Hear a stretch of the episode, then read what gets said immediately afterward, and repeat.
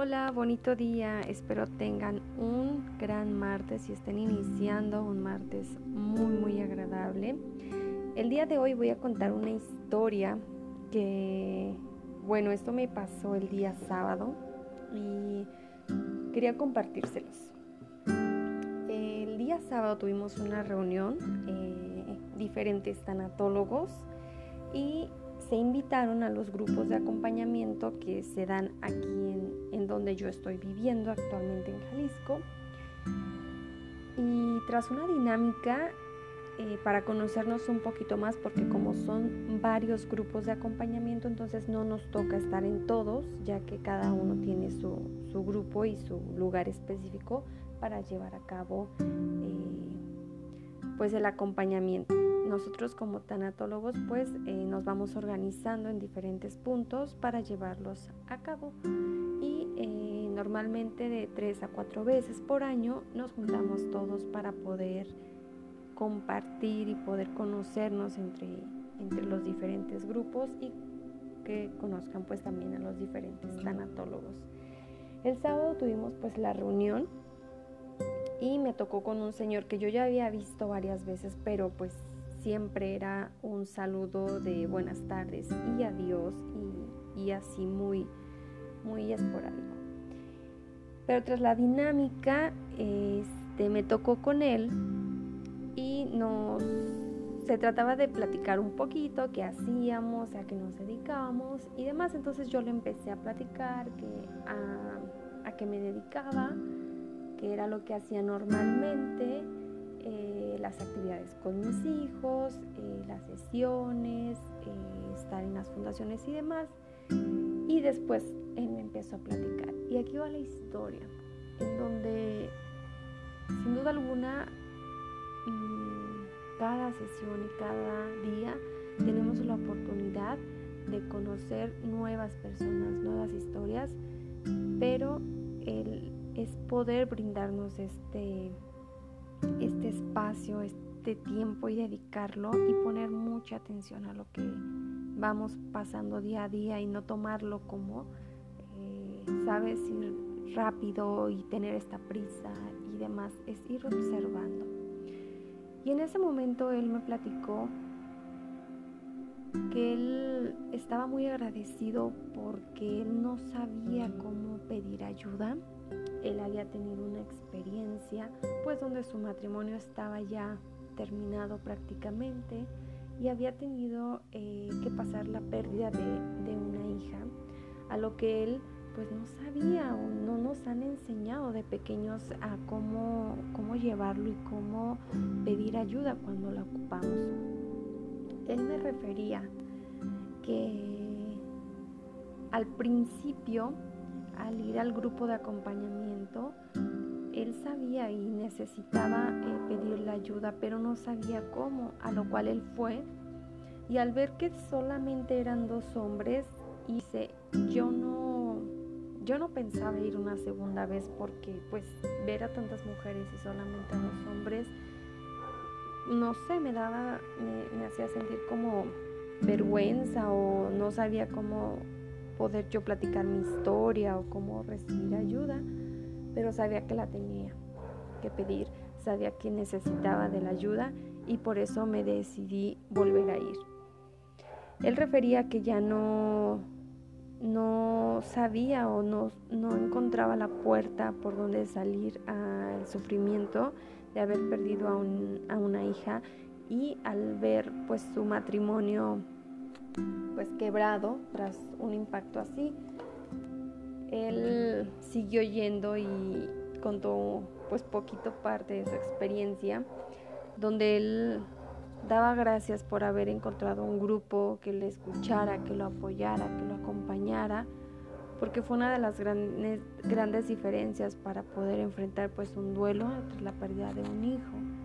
¿Y a qué voy con esto? Eh, no voy a contar tanto de su historia porque pues es, eh, es muy detallada y hay muchas cuestiones que, que marcan y por privacidad de él. Pero yo creo que no se dan los espacios necesarios y al, él al enfrentarse a, a este aspecto donde él creció de cierta manera con un, una imposición machista y que los hombres no lloran y no poder expresar eso que sentía. O sea, imagínate este dolor de perder a un hijo y tenerte que hacer el fuerte, tenerte que, poner esa máscara de no llores, está ahí para todos.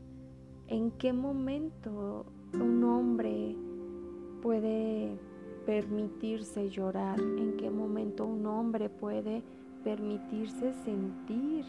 Los estamos privando y los estamos criando como los fuertes, como los machos.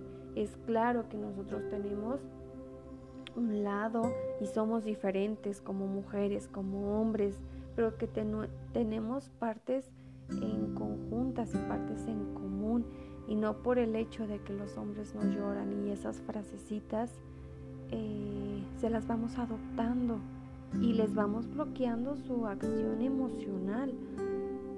Como mamás y como mujeres tenemos que tener esta apertura a criar a nuestros hijos de manera espontánea, de manera natural, más sin imposiciones.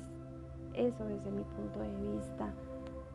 Quitemos esas etiquetas, quitemos ese aspecto de, de machistas.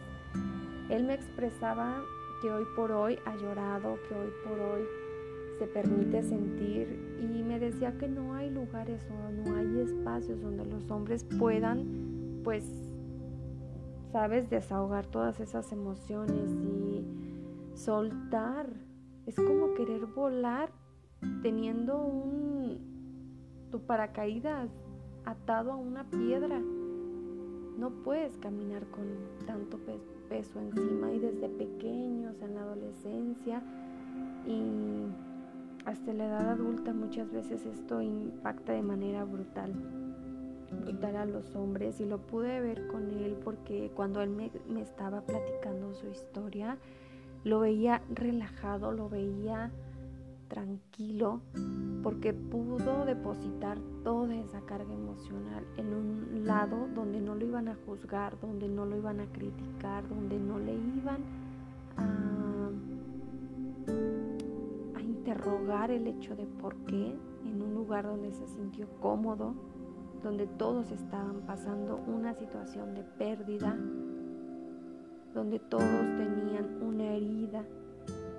Y qué bonito que los hombres se den ese tiempo y ese lugar y ese espacio para poderlo sacar, para poderlo expresar y no se juzguen. Muchas veces somos nuestros jueces más, más duros con nosotros mismos, y es que porque a mí me enseñaron, y es que a mi papá, y es que a mi tío, quienes hayan sido los hombres de tu vida, quienes te hayan acompañado, ellos también vienen con heridas emocionales, ellos también vienen con dolor donde no se les permitía, donde la fuerza era una imposición primaria. Y hoy por hoy podemos buscar ayudas, podemos buscar herramientas que nos den una, nueva una nueva base para construirnos y preguntarnos por qué no, por qué no llorar. ¿Sabes si es el desahogo del alma? ¿Por qué no expresar lo que estás sintiendo contigo?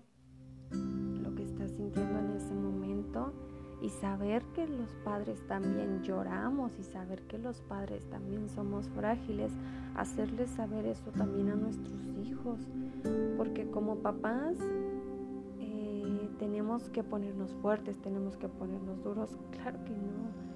Tenemos que mostrarnos humanos y tenemos que mostrarnos tal cuales somos, porque también somos seres humanos y hacerles saber a nuestros hijos que también lloramos, que también nos duele cierta situación, que quizá no nos sentimos cómodos de una manera sana, de una manera natural, para que ellos también, sabes qué bonito recibir un abrazo de tu hijo en un momento donde estés quebrado y que te diga, papi, vamos a salir juntos, o oh, mami, aquí estoy. Sabes, esa palabrita de aliento, el simple abrazo, yo creo que a veces dice más que mil palabras. Y de verdad, y de corazón un, un gesto tan noble que podemos hacer día a día, sabiéndolo enmarcar y conociéndonos personalmente y emocionalmente. Estamos aquí para sanar, estamos aquí para vivir, para no para estar cargando cosas tan pesadas, no para echarle más limón a esa herida. Sabes, hay muchos medios para que busques ayuda, hay muchos medios para que podamos contribuir a, a sanar ese aspecto que quizá no nos deja avanzar. Y un aplauso y un honor a todos esos hombres que, que se dan la oportunidad de conocerse, que se dan la oportunidad de construirse de nuevo tras una situación tan, tan difícil, tan complicada.